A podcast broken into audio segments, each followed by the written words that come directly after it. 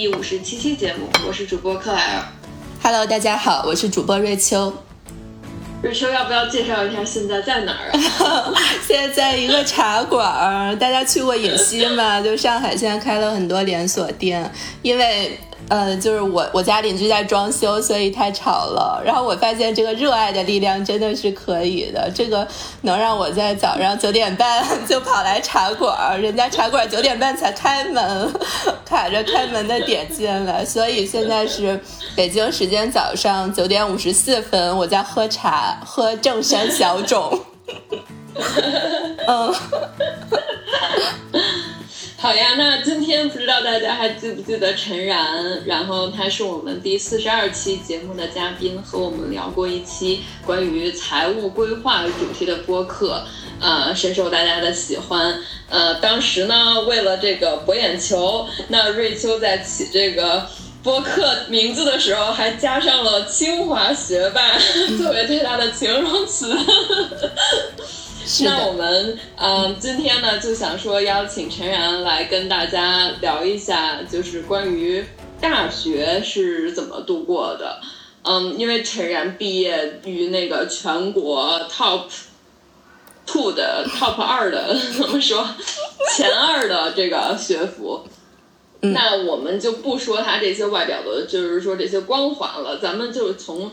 他面临过的焦虑和挣扎开始讲，然后他是怎么度过的。然后我们现在先邀请陈然来，就是跟大家打个招呼，做一下自我介绍。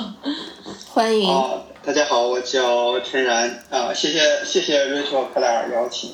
我们做这一期的，其实初衷也是觉得，呃，刚高考完嘛，很多同学，呃，面临的选择志愿，然后一个暑假，然后要马上进入大学这样一个。人生特别不一样的阶段，所以啊，我觉得像我们经历过来的人，也想跟大家分享一下我们当时的经历。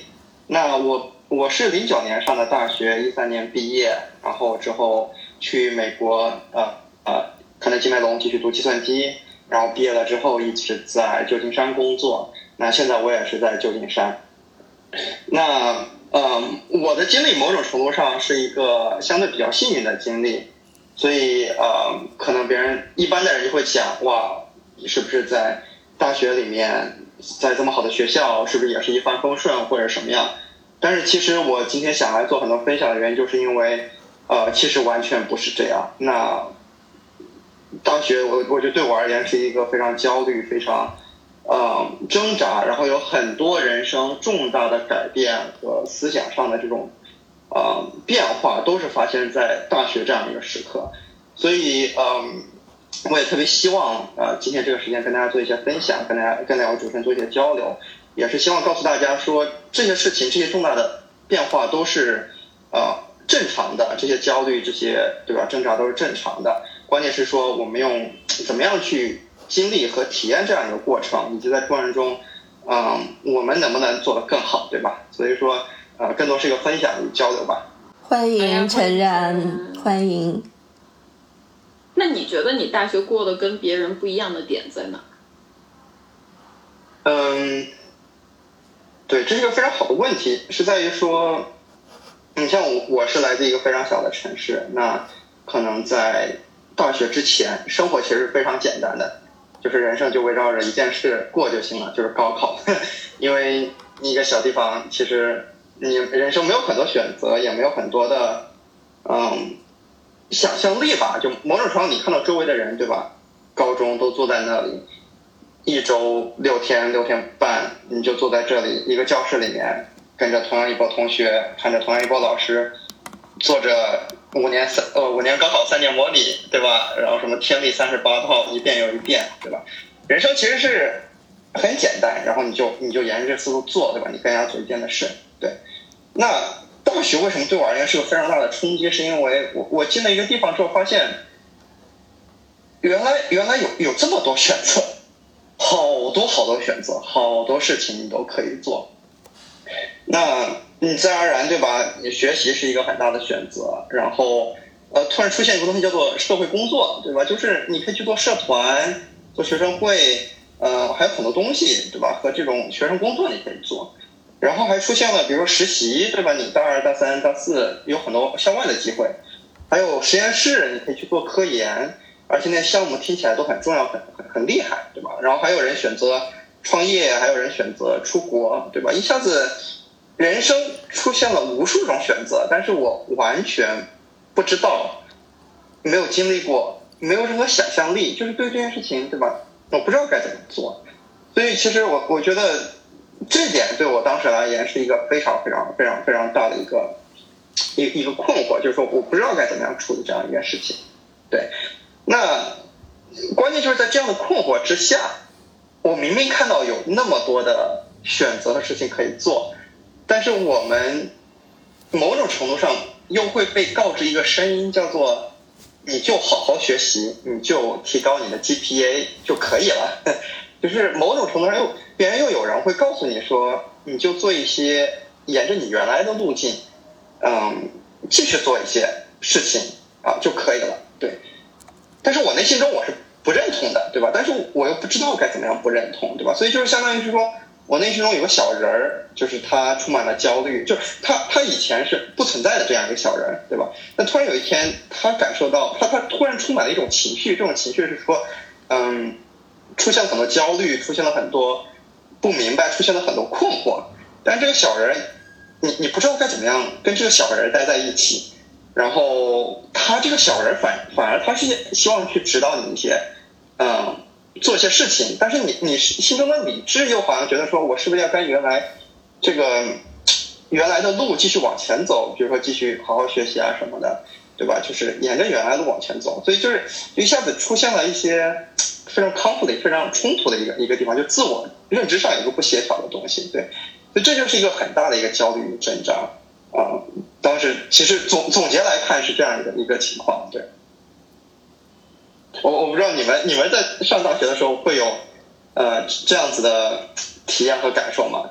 刚入大学的时候，我觉得你是因为自我意识觉醒的比较早。就是你这个明显就是说，你这个小人儿其实他就是你的自我意识，就是你已经开始你在大学的时候，在大家还在 follow 这个辅导员的这个 指导的时候，你已经开始自己去思考，就是我想过一个怎么样的人生，嗯，然后你但是你可能因为在清华，所以你的选择。你的眼界特别开阔，然后选择又特别多，所以你就陷入了，嗯，这个不知道干什么的这种焦虑和挣扎过程当中。我我自己听下来体会是这样的。哎，那 Claire 你有吗？我就 Rachel 问我说我有吗？我感觉我还好。我觉得我大学其实过的就是我觉得焦虑和挣扎肯定是有，但是不是那种选择特别多，然后我不知道干什么的这种焦虑挣扎。我觉得我的焦虑挣扎是我知道我想要什么，但是。我距离我想要的东西还是有一定的距离，所以我得蹦起来，就不是说我垫个脚尖能够到的，是我得跳起来才能去够到的。所以我的我的都是焦虑和挣扎，就不是说选在众多的选择当中选一个，我的是说我基本上很早就选好了，然后我怎么去达到这个目标。哦，我的天呐！我听起来陈然刚才讲的是刚进大学的时候有这种焦虑跟挣扎，就不知道一下不知道要干嘛了。Claire。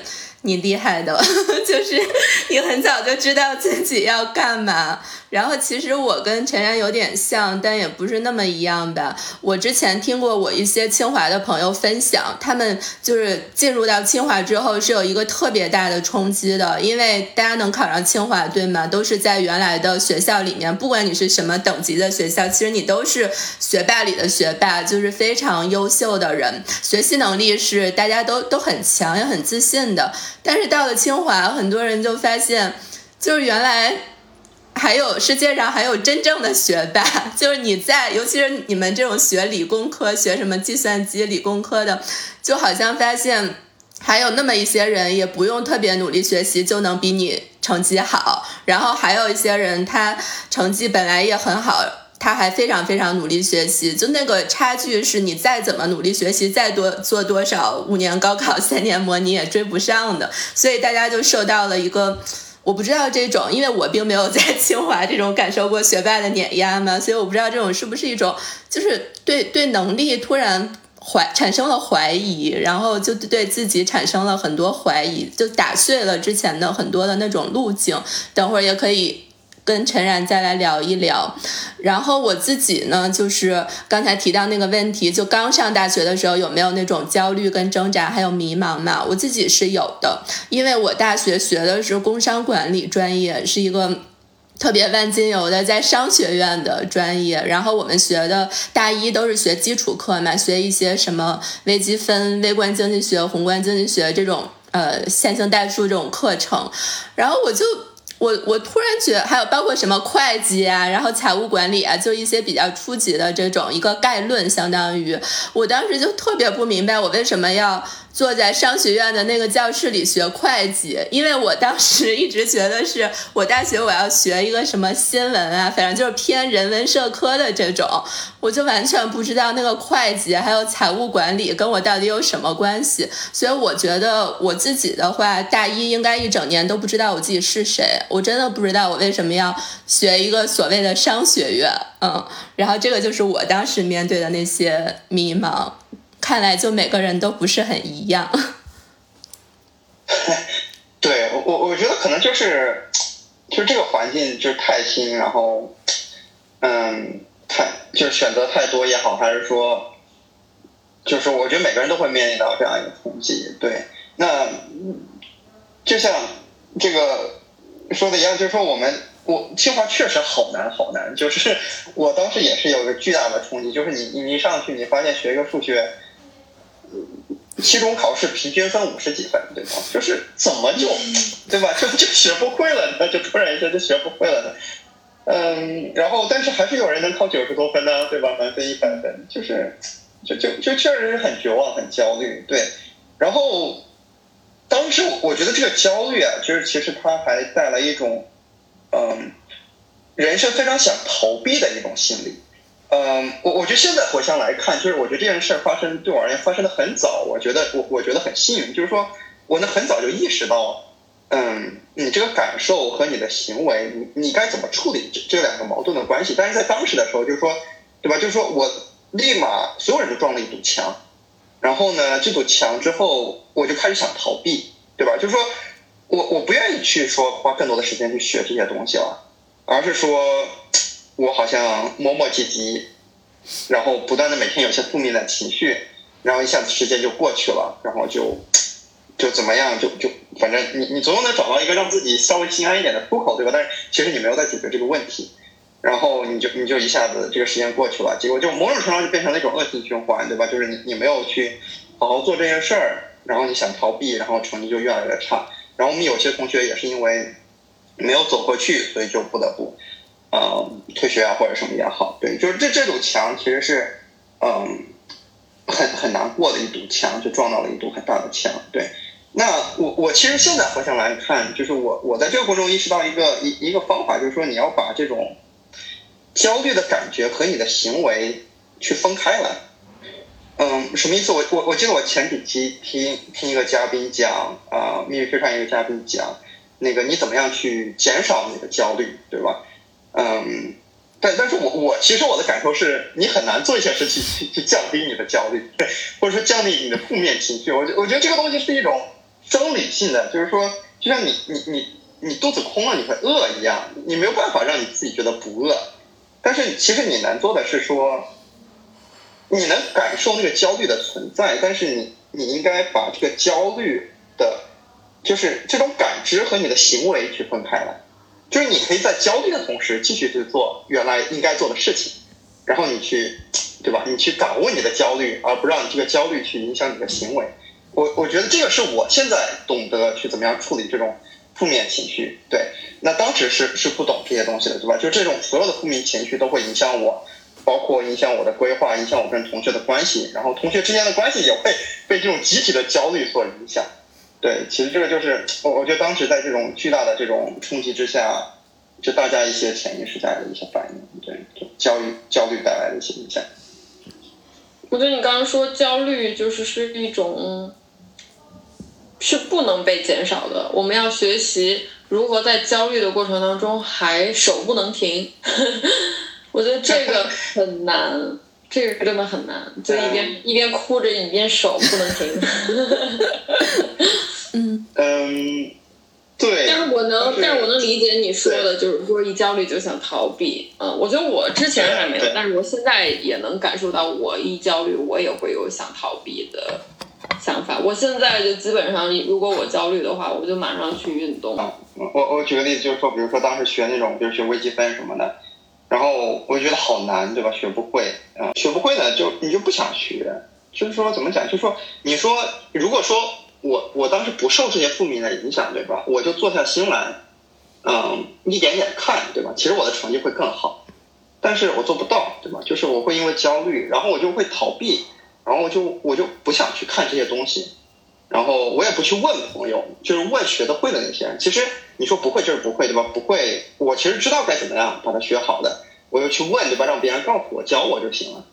但是就当时因为很强的负面情绪，就会觉得说，哎呀，我不会，对吧？我也不想问，我就应该逃避，我就去，嗯，做一些有的没的的事情，好像这个时间就过去了。但时间过去了，对吧？就就算了，这个作业不会就不会，反正对吧？你随便瞎搞一下，然后分数低你也不去看他，所以就是完全是这种焦虑和负面的情绪带来一个恶性的循环。对，我我觉得这样子是不是个很好的状态？的当时。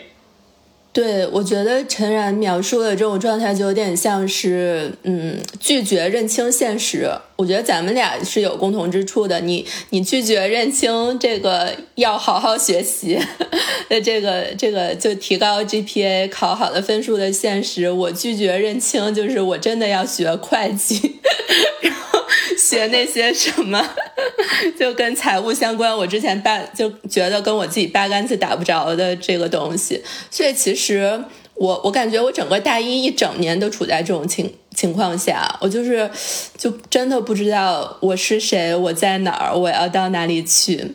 然后刚才陈然说，嗯、呃，你用了一个比喻嘛，你说你好像面前有一堵墙，那我不知道你是从什么时候开始走过那堵墙，然后你又用了什么方法？我觉得这堵墙走走不过去啊，就是还是挺难的。现在还在你我我也不知道。呃，这现在没有，我觉得我我我我是对吧？那是二十几岁的时候经历的事情，你三十几岁你肯定是想明白很多事情。但是在当时那个，我我不觉得大学的时候我真的是能走过了那堵墙，没有。嗯，但是大学的时候，我觉得我我大学我觉得挺精彩，是因为那个时候还还正在轰轰烈烈的发生一些事情，就是那时候零九年一零年开始的时候，互联网这个行业突然爆发了。嗯。我我其实当时还有一个很大的困惑是在于是说我我当时选的是计算机软件这个专业嘛，那那你说现在来看对吧，是一个很好的很很流行的专业，但是当时其实不是的。我记得还有人跟我专门发那个文章给我看，说那个标题叫做呃计算机软件并不是夕阳产业，它是一个朝阳产业，对吧？就当时还有人给我发这个文章提振我的信心，你知道吧？所以嗯。就是我我也那那我们确实有很多东西，同学想转专业，对吧？我我也对于学这个方向其实心里也不确定，但是刚好那个时候互联网这个东西轰轰轰烈烈起来了，那包括我们现在用像知乎啊那些网站都是在那个时候开始的内测，包括李开复老师，包括小米手机，那我一下子我整个人就被吸引住了，我觉得哇那里面有好多东西我可以做，对吧？所以。我我当时就就是整个大一大二大三对吧？随着这东西发展，我就开始花了很多时间去研究研究那些东西。呃，我觉得那个东西就就吸引我很多精力，让我不再被一些现在的这种焦虑所所挣扎。对。那这个故事你可能听起来觉得是说啊，对吧？好像似乎所有人在那个时候都会做这样的选择，但是其实不是的，因为因为在那个时候真的互联网。并没有大家想象的现在想象的这么主流，甚至绝大多数的同学并不知道正在发生的一些事情。嗯，就跟你看我们现在在在硅谷在这些东西去聊，嗯，比如 Chat GPT 聊这些 generative AI 一样。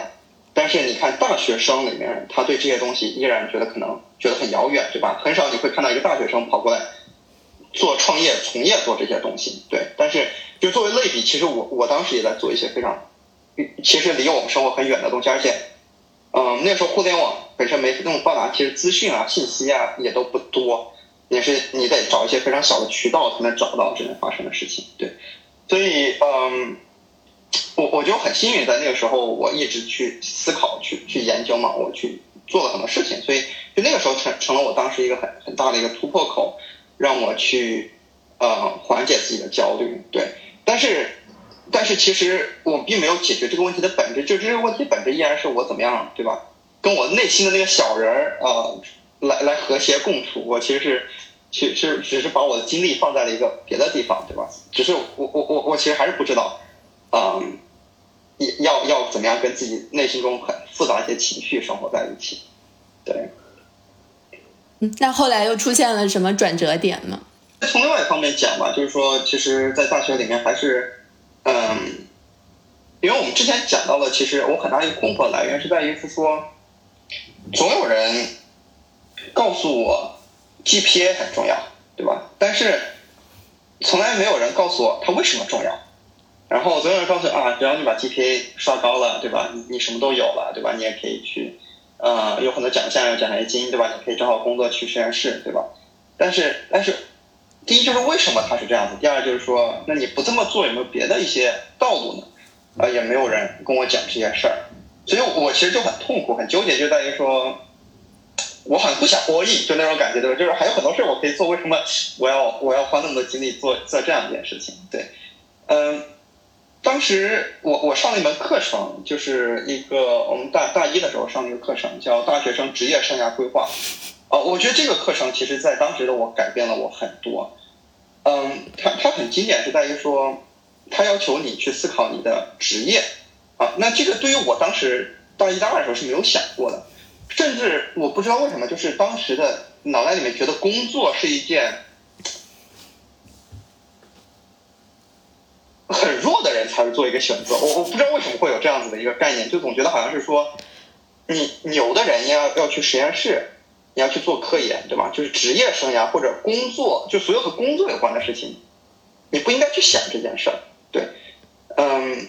但是我内心中我又觉得不对，就是我我不理解为什么大家有这样一个鄙视链在这里，嗯。所以我我选这个课，我也是想了解，对吧？就是到底应该是什么样？对。那当时印象很深是说大一大那个课程的第一次还是第二次作业，就是让我们去参加招聘会。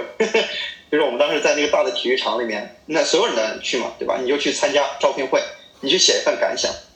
然后我印象特别深，那个很大的体育场，哦，很大的那种展台，很多求职者，企业和求职者都在相互的表现自己，来说为什么我是一个好的公司，你一定来；以及求职者说为什么我是个优秀的人，你应该招我，对吧？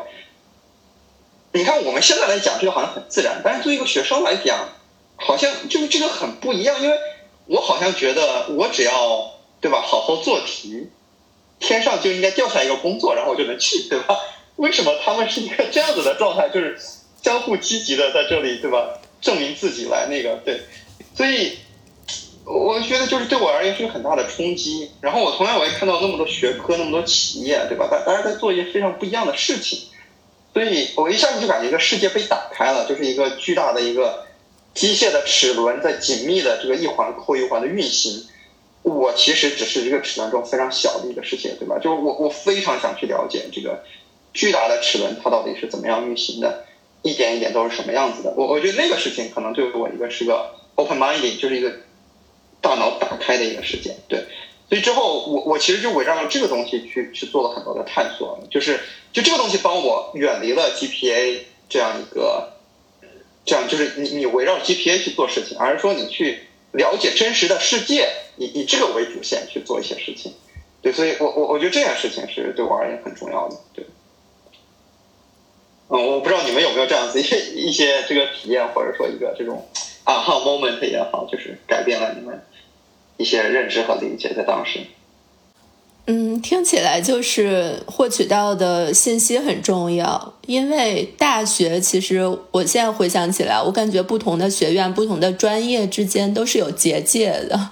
就比如说，对，就比如说我当时我们不是在商学院嘛，我们可能跟经济学院大概大差不差是差不多的一种氛围，然后跟那种学化学、学生物的真的是完全不一样。他们根本不理解我们为什么要去实习，我们也不理解为什么他们要每天早上就去实验室，我们都是可能 翘课呀或者干嘛，然后。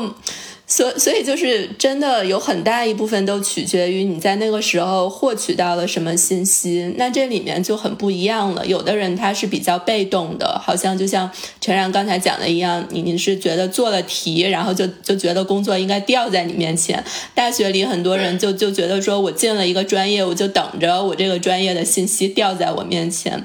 但是有的人会去主动获取一些信息，做一些尝试。然后好像就是这种对于信息的筛选、获取和尝试体验，构成了特别不一样的这种大学的生活。但这个这个一方面也也给大家带来了更多的焦虑吧。就举个例子，比如说我正好就这周前两天见了一个零四年的小姑娘，这都是我 目前认识的最小的小朋友了。他今年读大一，在美国一个呃大学读本科，然后呢，他是学生物工程的。那他之前其实他高中的时候，他也是一个学霸，就各方面学习成绩都特别好，所以他以前一直觉得自己选了生物工程这个专业，后面应该。就是去做研发，然后毕业，比如说去那个大厂，然后呢。呃，就去这种大厂的药企做这种生物医药的研发。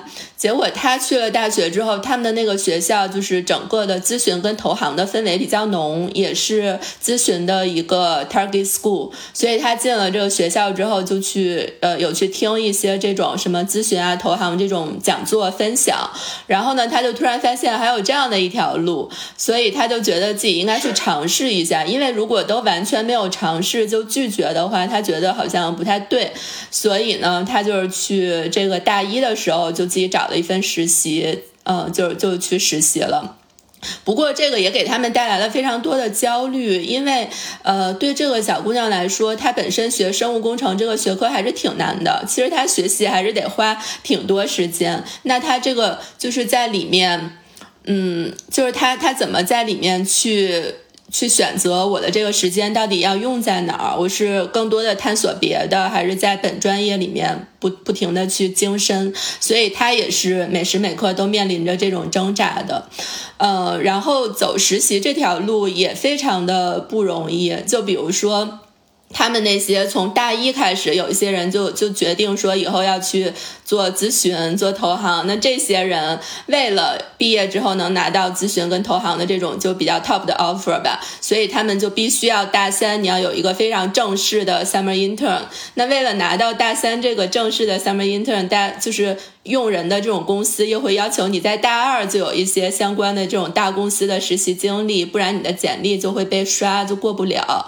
那大二你要拿到一个稍微大一点的公司的实习，又要要求你有一些其他的，可能比如说是小公司的实习经历。所以就是这样一步一步、一步一步，就倒逼他们大一暑假就开始实习。其实也是一个。很令人很焦虑、很焦虑的这样的一个过程，也会涉及到他的时间到底花在哪里，他到底选择，呃，这个就是到底去关注什么样的信息。所以我是觉得，嗯，关注的信息真的是非常对于大学生来说吧，非常重要的一点。是的，是的，我我非常同意，就是这个。我觉得现在信息也是很重要的，就是不仅是大学，是是的，你身边围绕的人，你身边你每天大概就是消化的信息，这些东西都真的都决定了你很多很多事情，在你无意识的情况下就决定了你很多事情，特别可怕。嗯，是的，是的，我我非常同意，就是你你想的事情嘛，就是你每天在观察的事情、思考的事情，其实影响了。你你你的很多决定和你后面的生活和这种一步一步做的事情，对，嗯，对我我接下来再想说就是说，当时因为我看了很多很多事情之后，嗯，我我就一下子就是觉得说，我我希望解决这个问题的方法，就解决焦虑的方法是应该增加对真实世界的理解。因为，因为我当时就是感觉对真实世界的理解太浅薄了，感觉在校园里面，你知道吗？就在争论什么，哎呀，计算机专业最牛逼，经管专业贡献大，对吧？就天天讨论这些东西，其实没有什么意义，对吧？因为真实世界是一个非常复杂的东西。对，我我当时就做了一件事，很事事情，就是说我我就直接把我们学校官网里面所有的专业，可能有三四十个，就就都拉下来，然后每个专业都有自己的培养方案，对吧？然后每个培养方案里面都有基础课和核心课程。然后我就去一个一个的去看，就是哪些核心课程有意思，然后可以选。那清华比较好的一点就是它的选课系统其实比较开放。然后我就我我我我就是围绕这个思路，我选了很多其他系的专业课。然后可能很多人不知道这个系统可以这么运作，至少在当时那个时间段，对吧？我经常是这个系的专业课里面唯一一个外系的人，就那个老师。就不知道为什么会有个外系的学生要选这个专业课，嗯，我我就是对吧？我就告诉他我我很感兴趣的，我希望来选这个题。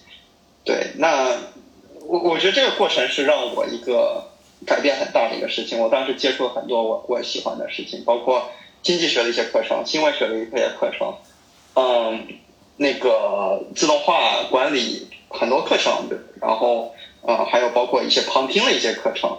嗯，我我觉得那那个过程是改变我整个人和整个思维很大的。对，那我我有个 take away 在这里，就是说很多所谓的限制，就是如果你想目的是学习知识的话，嗯，其实课程啊什么的，对吧？这这些都是人为给你设定的一些规矩，就是其实不重要。就是你想学东西，你是总能找到一些课程，你感兴趣的去去上的。嗯，没有很多限制去限制你真正去学这些东西，对，所以就是你要充分利用这个系统，然后去多去找到一些你觉得有意思的东西，去去学和去去看就行了。呃，在这个探索里面，是你只要你只有做到足够多的探索，你才能获得一些信心，去降低的你你你的一些焦虑。对，这是我当时一个很大的感悟。我觉得这很了不起，就是你去官网上去搜这么多课程，然后去研究他们的培养方案。我现在都不知道原来官网上还有这些，我也是。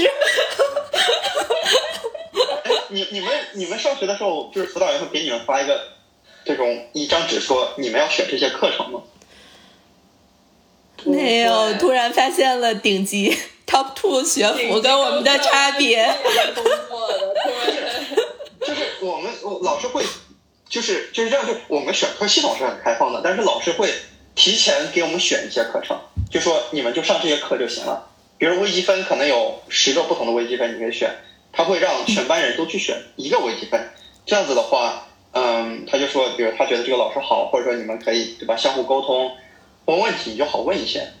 那我我的问题就是，我发现了对吧？你还有那么多课可以选对吧？你干嘛跟我？搞一个这个纸呢，对吧？我接受不了。然后，然后你选选课程，还要有志愿，还有什么的？就是我把高志愿就去填一些奇奇怪怪的课程了，因为我怕我选不上。然后就导致我的那些什么微积分啊这种课程，跟我们的同学经常选不到一门上去，所以我跟大家就又不在一起了。对，然后就导致我学习不好，我又更焦虑了，又又又又。又不知道该怎么问大家问题，我也不愿意问，想逃避，就导致我成绩更差了。你这是选择了一条少有人的路。嗯，我我觉得就是你，如果我现在重新来过的话，我觉得是有办法兼兼顾 GPA 的。但是在当时的话，我觉得就是这种逃避的心理很很很重。对，嗯嗯，但是确实是一个少有人走的路。所以就是到到今天，我我觉得就当时就是养成的习惯，就是你要坚定自己的选择，去吧？做做一些。就是别人的路不重要，对吧？关键就是你你自己要去做一些你认为正确的事情，啊，最重要。嗯，我觉得你刚才说的那个，就是你在大学的时候就认识到你要了解这个真实的世界，这个特别不容易。你是怎么样会有这样的一个想法的？就是就是就觉得自己在一个被困在一个地方，然后你很多东西都不懂啊，然后很多人都跟你讲一些。就很多人给你讲一些不自洽的东西，就是你知道吗？就是比如说，这个有的人跟你说啊，计算机非常有前途；有人跟你说啊，计算机软件是个什么夕阳产业，对吧？你这个对吧？你说大家，就你你没有办法去证明谁对谁不对，对吧？你感觉就是不知道该怎么说这件事情。然后，就是而且我觉得我们这一代人，某种程度上心理里面也不太信别人说的话，就是可能年轻的人也是，就是所有东西都要自己经历过，你才能自己有这个感觉，就是你必须要自己去经历才知道，就是痛也要自己痛一下才知道。嗯，对，所以所以我觉得对，然后我我当时也养成了一个习惯，就是说，因为我想获取更多的信息嘛，我当时养成了一个习惯，就是就群发邮件。就也不是群发，就是一个一个的发，但是就是就是真的就去问比我大一二三四五六七八九十届，就是我只要能找到的人，我都可能我都可能会去问他们，是说比如说你觉得这个专业有前途吗？我要不要转专业？或者说这个课有没有意义？我要不要去学？对吧？嗯，就他们给你的 insight 是给你的这种。这种这种洞见是你自己很难获取的嘛？但是你你问了他们，反而他们会愿意跟你分享，然后你就可以看到自己可能会走到一条路。我觉得那个那个那个对我的影响就很大。就是陈然刚才讲的，自己探索自己到底要走什么路的这个过程，真的是无论你处在什么样的环境，你处在一个怎么样的家庭，都没有办法避免的。就还举我刚才说的那个我见的这个零四年小姑娘的例子，其实她是一个呃，就是在上海之前读国际高中，然后去美国读本科嘛。她是一个家庭条件挺好的，然后她爸妈也都是在不同的领域做的呃工作蛮有成就的人。那她大一说要回上海暑假来做个实习，她爸爸当时给她找了一个是去三 M。这样的一个公司，他爸给他在这里找了一个实习，但是他就不想去，因为他觉得对这个公司他不感兴趣。然后呢，他就自己找了一个跟他所学的生物工程相关的一个这种乙方的公司，就帮那些大厂做一些呃，就是那个那种药企的大厂做一些这种什么许可证。准入啊，这种服务，然后他就去这个公司实习了。所以当时就给我一个感受是，我当时会觉得，哎，他明明处于这样的一个环境，他爸妈可以直接的帮到他一些，他已经比其他的人拥有很就是。更更幸福一些，或者可以更轻松一些了。但是其实我发现这没有，在他身上并不 work，因为他不相信他爸给他找的这个实习，他也不愿意去，他还是要依靠自己的呃这种去各种找实习啊，然后去了解各方面的信息。所以我觉得，嗯，虽然一方面吧，我们也当然承认。这个社会，包括这个年代，你处在不一样的环境里，确实是存在这种不公平的。但是另外一方面，公平的是，真的是无论你你处在什么位置，你在多精英的学校里，你在什么样的环境里，你这个自我探索的路真的都没有办法避免，就是得自己去探索、去尝试。这个是我我自己现在是这么想的。Claire，你你大学为什么一上来就能？这么的目标清晰呢，就知道你将来要走一个。目标清晰，我感觉我也不是说就一上来上来就知道自己干嘛，自己是一个什么样的人。我就觉得我好像就是那种阶段性的这种小目标，然后一步一步走着走着，然后就感觉每到一个阶，走着走着走着，哎，发现哎，我想干这个，然后那我就去干了。然后干这个过程当中，我又发现了更好的，然后我想说哦，我想要这个，然后我就就去就去要了。然后就去实现它，我感觉我是这样的，就我不是说一开始我就知道我想怎么怎么样，嗯，所以我感觉我这件事儿，就你说你做的每件事儿都有非常这种正向的回馈，所以很自信。对，对我就觉得是，而且我们学校没有你，因为不是 top two，所以不是很卷。然后就是没有什么，就是说 peer 就是这种压力，然后就是每个人，而且我们学校就很多也是这个 culture 也非常多元，就是嗯不会有很多这种，也有很多学霸，但是就是你不会觉得你选择了一条这个路，然后你就会脱离主流，因为大家都还挺多元的，我们学校，嗯有很多外国人，嗯然后 culture 我觉得是很重要的一部分吧。然后我觉得我大学还是过得还挺丰富多彩的。我觉得最重要的一点就是我，呃，总是很幸运的能遇到一些贵人，就是我的一些学姐们，或者是我办活动。我大二的时候办了那个，就是整个北京唯一的一个 TED，就第一个 TEDx 的活动。然后我们这过程当中就请了你刚刚说的知乎的创始人 CEO。呃，叫周元来我们这边给我们做这个 TEDx 十八分钟的演讲。那时候知乎刚刚开始给我们邀请码，然后我是那种非常早的拿到知乎的，就是内测的那个。呃，我们所有的人就是办活动这些人，然后那个是非常出圈的一个活动，整个后来全北京想办就高校想办 TEDx 活动都过来，就是我们这个活动，然后就很多人就开始就认识我，所以我其实大学的时候认识了不只是我对我的半径辐射的非常广，就我不仅认识我们学校的，我认识很多很多其他学校的非常优秀、非常活跃的人。然后我办活动也认识了很多优秀的学长学姐，甚至还有就是说不是我们学长学姐之外，就是比如说周元啊是一个，然后还有就是帮我拿到咨询公司的实习，也是我们当时的一个就是 speaker，然后的朋友，呃，然后我我当时是我们学校唯一第一个也是唯一一个去那个波士顿咨询公司实习的人，所以说我这一路就是。不断的就是做什么事情有正反馈，然后我就能就是感觉又再上一个台阶，然后又有一些正反馈，再上一个台阶又有一些正反馈，所以我觉得我的大学是这么过来的。哇，那你大学真的是非常开心的，对，很开心的大学生活了。对对对，嗯，对，嗯，对我我当时还有感悟，就是说。就是很多，就是反正我选择，就是可能选择也对我，我觉得我当时没有什么条条框框，就是反正也不知道，就是就是那种初生牛犊不怕虎。就我的高中和初中，就是 Rachel 也知道，我们都是同一个高中，同一个初中，就感觉就你的路都是就这样的。然后大学你突然间觉得哇，我可以做任何我想做的事情。我我当时还有很大感悟，就是学校里面很多条条框框就都不重要，就是。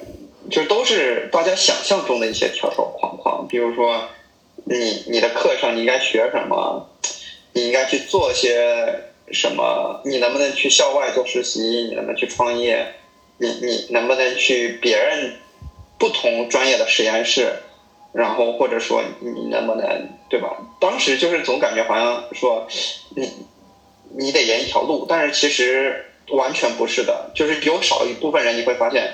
他很早就在外面去实习了，然后他自己跑到别的实验室里面去，就去问，对吧？我能不能别的专业实验室去问我来来做科研？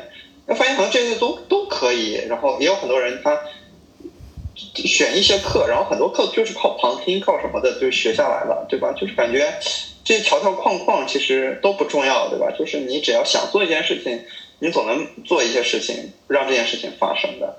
对，我我觉得这个这这这这种，就是你意识到了这种条条框框是不存在的时候，我觉得这个东西是会让你的人生打开新的一扇门。对，对我非常同意陈然刚才说的，而且我觉得就是在不同的环境里，那个不同的条条框框是不一样的。比如说你们计算机专业，可能这个条条框框最大的来自于要呃高 GPA，然后要做研究，然后要读 Master 读 PhD，然后在我们商学院的这个。传统的条条框框，我现在想起来就是那种我们虽然我们一方面知道，呃，除了走学术道路，还存在这种实习，包括毕业直接找工作的这样一条道路，但是我们的那个条条框框，其实鄙视链是非常。就等级非常明显的，比如说第一梯队就是要去那种券商，然后呃外资的咨询公司实习，或者毕业之后拿到这样的 offer。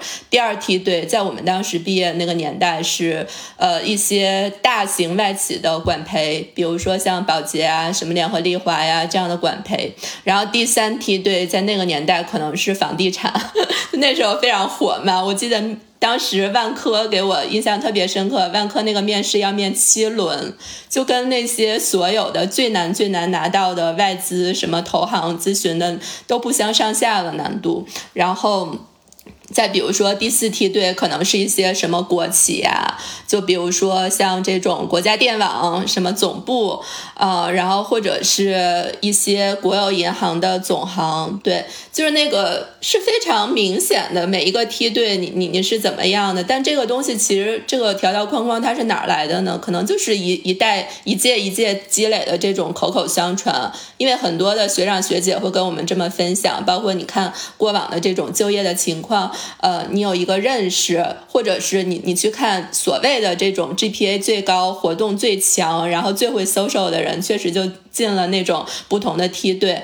嗯，大家就会形成这种口口相传的意识。但是我现在想起来，这也真的就是我们的条条框框。虽然可能对其他专业来看，这已经是一个思路打开了，但是对我们深陷其中来看，那也是一个框框住了我们。比如说我在大学的时候，我记得我当时就有同学，呃，在大二的时候或者大三的时候，我们都在疯狂卷卷那些什么咨询公司的实习投简历的时候，他就去新东方当老师。当时我就特别不。不理解，我说为什么要这样呢？你你新东方又不是一个什么传统的。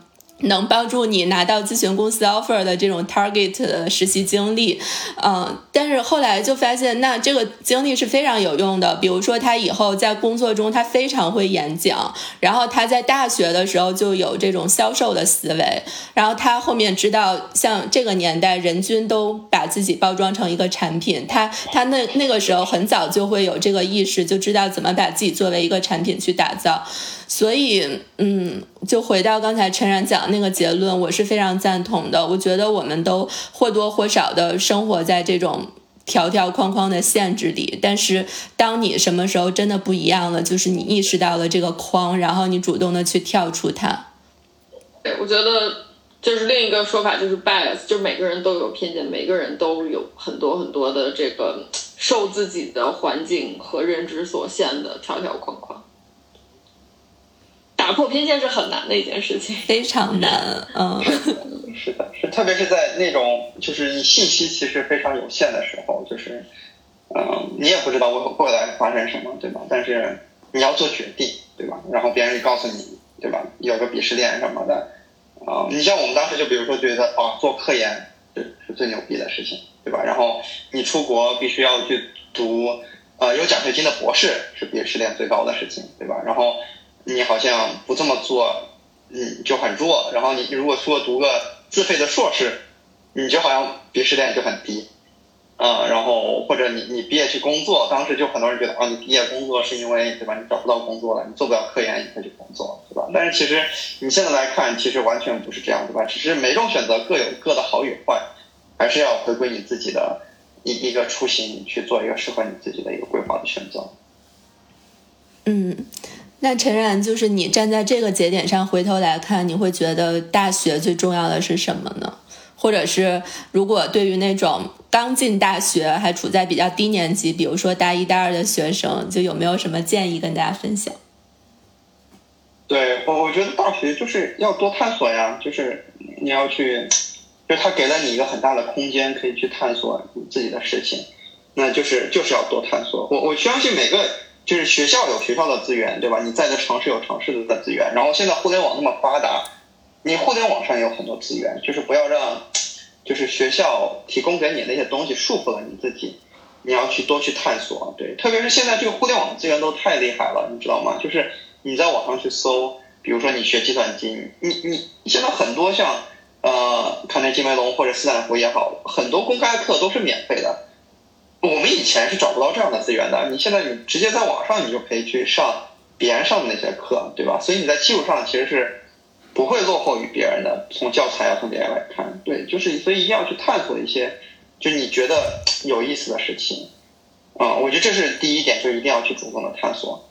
第二点就是说，在探索的过程中，你要去感悟自己心目中的那个小人儿，对吧？就是这个小人可能以前没有出现过，但是。当你被暴露在这么多选择之后，你你真的会有一种，就到底什么是自己喜欢，什么是不喜欢？你你要去问自己。嗯，我我觉得每个人这个答案都会很不一样，甚至你在那个时候也不会有答案。这个可能你要靠十年、二十年的、几十年的时间去找那个答案。对，但是但是一定要去找这个答案，就是这个答案才是才是你你做这件事情的一个目的。某种程度上来讲。所以我觉得这两点是最重要的，就是说不要让条条框框限制住你自己，啊，去多主动学习，然后以及去感悟自己的这种这种感受也好，就是探索自我的一个一一个一个一个就内在的一种东西啊，我觉得这两点是最重要的。嗯，那 Rachel 你觉得呢？嗯，我觉得首先我特别认同陈然说的，要多去探索一些，这个总归是没错的。因为很多时候也不知道自己刚上大学的时候是不知道自己喜欢什么的，那各方面都去探索一下，可以就在这个过程中去感受一下自己到底喜欢什么。嗯，但当然就是你感受到了这种喜欢的东西，能不能把它落地，也是一个非常不容易的事情啊。包括你是不是足够坚持。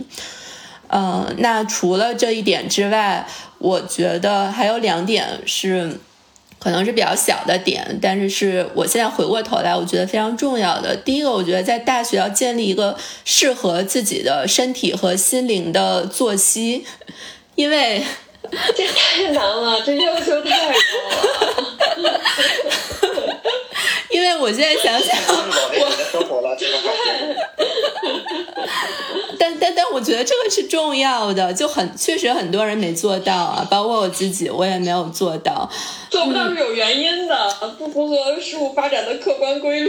对，就是你你你会知道你在宿舍里面，然后你受到别人的影响，对吧？然后或者是你有的时候熬夜，呃，就是。补作业，或者是考考前熬夜来刷题，这些都有。但是为啥我现在觉得它很重要呢？因为我觉得这个这个这种 routine 的建立，就是个人一个底层系统的其中一个很重要的组成部分。然后，如果你一旦把它建立好了，对以后的那个复利的效应是非常非常高的。嗯，然后在工作中其实也很需要这个东西。嗯，但但其实我刚才的点是说要找到那种适合自己的身体跟心灵的作息嘛，这个就意味着，也不一定非得是早睡早起。也不一定非得是晚睡晚起，就是反正他要适合适合自己嘛。那这个可能就每个人都不一样了。他跟高中也不一样，比如说高中你就知道你你你可能得晚睡早起，对吧？因为你要做这些题，然后你很困的时候你要采取什么样的方法。但是大学就不一样了，哪怕是作息这么小的一件事情，它也有不同的选择。那哪个东西最适合自己？自己在什么样的时间点状态最好？我觉得这是。必要做的一个事儿吧，嗯，然后第二个，你觉得是不是？我问一个问题，那你觉得是不是我就是说每个人都不一样的，所以你也不是说要大家早对对对对，我完全没有。每个人自然的选择的那个就是他觉得适合他的，所以就还是不用去考虑这个事儿。嗯，不，那那你就分成了有意识的选择跟无意识的盲从。OK。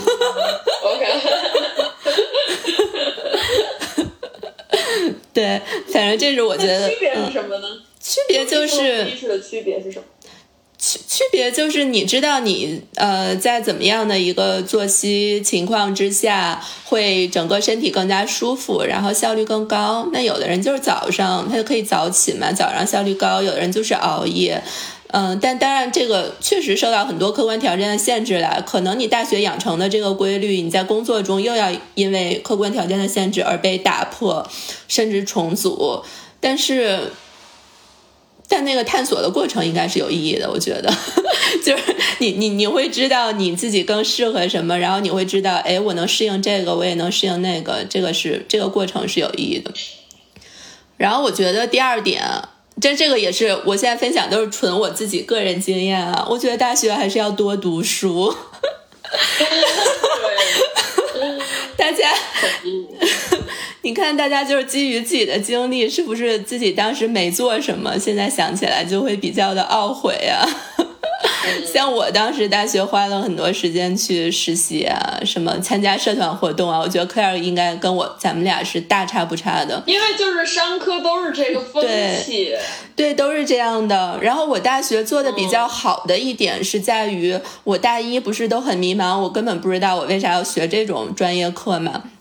嗯，但是我我做的比较好的一点是我那个时候我去读了很多这种商业的书，比如说像呃星巴克的那个创始人写《将心注入》，就是讲他怎么把星巴克这家公司当 CEO 做起来的。然后比如说像 Seven Eleven 那个日本的社长，然后他他讲他是怎么样来经营这个 Seven Eleven 的。然后比如说我们上一期有聊到保洁嘛，就保洁相关的也有很多书。所以就是这种就是特别商业化的这种书，我我在大一大二的时候看了看了很多，就让我对整个的这个商业比较还是有兴趣的吧。虽然我对那个底层的学科没有那么有兴趣，但是我对它呃，它在一个商业社会里面，一个公司到底是怎么经营的，还是比较有兴趣，并且也了解了一些东西，这个是比较好的。但是我为啥说还是要多读一些书呢？就我现在回过头来再看，有一些底层的东西，比如说像这种，除了我们管理学的课本儿。然后其他的一些就是真的管理学家，世界上比较有名的管理学家，他们写的这种管理学的书，然后或者是一些经济学的，然后或者是金融学的这种基础的教材吧，真的不仅局限于我们大学用的那个教材，可能是其他的。像陈然刚才讲到说，现在可以去看很多网上那些其他的很好的学校的课，那我们那个时候可能没有接触到那么多网上的课，但是是有这种教材的。就是人家 Stanford 在用什么教材，然后人家 Harvard 在用什么教材，这个你是嗯可以去看的。那这种教材可能跟我们大学就是真的在学校里学的课本是不太一样的，所以我觉得，嗯，这种基础的读书还是应该更读的更多一些，因为。现在就会发现啊，那个时候缺的很多课，现在是要补的。就比如说，其实我真的 对于经济学没学明白，那我现在很多东西我不懂，然后发现哎，去看教材其实是很有用的，但当时并没有这个意识。嗯，我差不多就这两点，Claire 你呢？嗯，我觉得我那我也说两点。我觉得第一点是要珍惜时间，就是无论你做什么。嗯，你你去这个实习也好，你去读书也好，我觉得，嗯，大学的四年是相比于初中、高中是更自由的，然后，嗯，相比于你以后工作来说也是更自由的，我觉得是非常非常珍贵，然后非常非常。可能是你这辈子就是非常又又稍微有，就是可能大一大二，尤其是大一大二是挺挺那个，怎么说？你还没有就业的压力，然后你又有很多一瞬间有很多新鲜的东西进来，呃，不要蹉跎岁月，这是。呃，我想说的第一点，就无论你干什么，你去你喜欢做示范，你就去做示范；你喜欢读书，你就去去图书馆；你你喜欢呃刷题做学霸，你就你就做学霸。然后你喜欢谈恋爱，你就谈恋爱。嗯，就是不要就是嗯，一定要就是珍惜自己的时间，知道自己时间是怎么花的。那第二点，我觉得就是鼓励大家谈恋爱吧。好建议，因为我觉得可能我们这一代人长起来的时候，初中、高中谈恋爱都叫早恋，是不被鼓励和这个允许的。然后大学的时候，突然之间你就会，然后妈爸爸妈妈就开始说：“哎，什么时候结婚啊？”就是跳过了这个这整个的这个这个呃，就是发现自己就了解自己、了解别人的这么一个过程。所以我觉得大学的时候，呃，如果有。有有缘分的话，要我觉得好好谈恋爱是一个非常非常会会是很美好的体验。可能最后你们也会分手，但是我觉得那种就是很单纯、很这个呃呃懵懂或者是什么样的，我觉得应该会是很好的经历。嗯，同意。感觉突然风格一变，多 元多元，多元 多元。哎，你说要要珍惜时间，对吧？那那有什么做什么事情是不珍惜时间的吗？就你你觉得？其实我觉得我这个想法也不对哈，就是不一定对，因为每个人都有偏见。我觉得天天躲在那个宿舍里边打游戏，对于我来说就是不珍惜时间。但是但是不一定哈，就是很多人就是对吧？就是估计会有人来喷我呀什么的。但是这就是在我价值观里边不珍惜时间，或者是我我我记得我们当时有个词叫颓废，当然现在可能也用，但是我们其实当时就特指说，哎呀，我周末颓废去了，就是就是什么都没有干，就感觉那个好像就是一个不珍惜时间的一个代名词。然后它按他他的底层可能是玩了一天手机，或者说打了一天游戏，或者说嗯，我也想不知道，说的是，就等你工作之。后，等你工作之后，你有大把的时间可以颓废。你这个又是不正不正确言论。等你工作之后，周末的时候累到就只想颓废。哎，刚才科尔说的那个谈恋爱，我觉得呃，这个都完全不冲突。就是像刚才陈然说的，做各种不同的探索跟尝试，在这个过程中，你就会遇到同路人，然后你就可以谈恋爱。所以万本之源都是探索跟尝试。是的，是的，是的，说不定你去社团对吧？大家都基于兴趣爱好，然后你就遇到了你喜欢的人。遇到喜欢的人不容易啊，同志们，所以行动起来。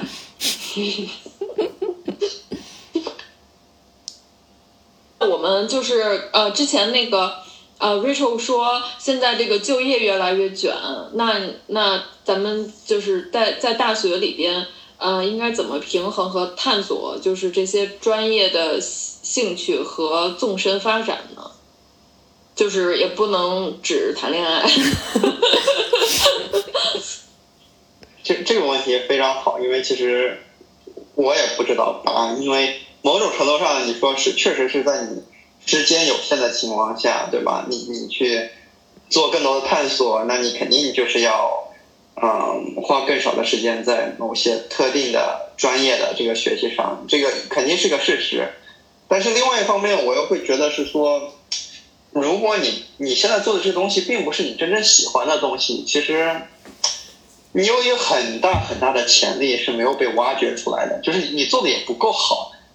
就是如果当你遇到你这个事情是真的你想做的时候，你会发现，你效率特别高，你学的特别快，你可能真的也做的比别人好，嗯，有那种事半功倍的效果。所以，呃，你某某种上专业会就会发展的很快，对，所以。我我觉得这个这个问题其实是是是很难，有点无解。但是另外一方面，如果你真的能找到你想做的事情，你肯定也会做得很棒。对，这这是我的一个观察。我我不知道你们有没有什么，在这上面有没有什么好的方法？哎呀，我也觉得这个问题挺难的，因为时间就是这么多时间，就有点类似于，比如说我大三，我同时准备出国考研、找工作，那肯定真的是搞 搞不过来的。嗯，对。所以，所以是不是就是说，在刚上大学的时候，还是要有一个规划呀？比如说，我大一有充分的时间去探索，然后呢，我大二相对来说找到那么几个。更感兴趣的方向，去在这上面有有有一些纵深，然后我大三在目标导向比较清晰，嗯，去做一些动作，然后我大四拿到结果，这是理想中。我觉得你总结的特别好，我觉得差不多就是这样，就是你不同的时间段做做，就是没有办法平衡，你不可能就是我大一大二大三大四我都是百分之五十的时间发展兴趣爱好，百分之五十的时间发展这个专业纵深发展，就是你可能是大一的时候。就是就是多多的去发展发展自己的，就是探索自己的兴趣。对我觉得 Rachel 总结的特别好。然后大三的时候你就专攻，然后大四要拿结果了，因为你有一个 timeline 在那边，你你所有的事情都是有期限的。对，我我觉得理想情况下这样子肯定是一个更好的。但是，嗯，另外一点我也其实想说，就是说，其实，在职业的生涯的长河，就几十年长河中，嗯，其实早期快一点、慢一点也没有那么重要。嗯，真的，当然我我其实觉得，我其实觉得，就是就是是吗？怎么说呢？就是早期如果没有前期没有走的特别好的话，我觉得就是后边会走的有点辛苦。我不是说你不能成功，但是可能会相对来说比较辛苦一点。我的嗯我的观点，当然也不一定正确啊。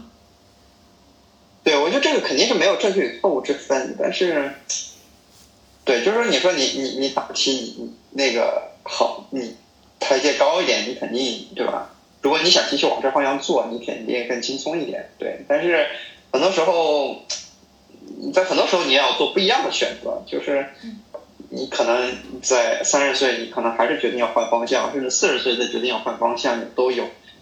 所以这也是一个很长很长的一个选择。是我有一个例子，我记得我有一个例子，当时有一个比我们年长很多的学姐，然后她当时也是咨询公司 offer 各种，然后最后人家选择去百度了做产品经理，当时就觉得我靠，百度是什么？产品经理干嘛的？后来现在人家可厉害了呢。对，所以这个不就是有一个问题了吗？你当下认为的好，并不一定是真的好。嗯，你分你从什么层面去看待这个这个事情了？对对，这社会发展的也真的是板块各种 轮流，你也不知道以后的趋势是怎么样。对，然后我我觉得这个嗯，就是嗯，就是说这个人生，就是你既要考虑自己的这个。主观的因素嘛，你要考虑社会的这个动向，嗯，最后的结果，这可能是这两者都很重要。对，比如说你现在在加入房地产行业，对，比如说你现在在进房地产行业，可能就不是像 Rachel 当年说的那个万科七轮面试了，现在三轮，有人来赶紧要吧。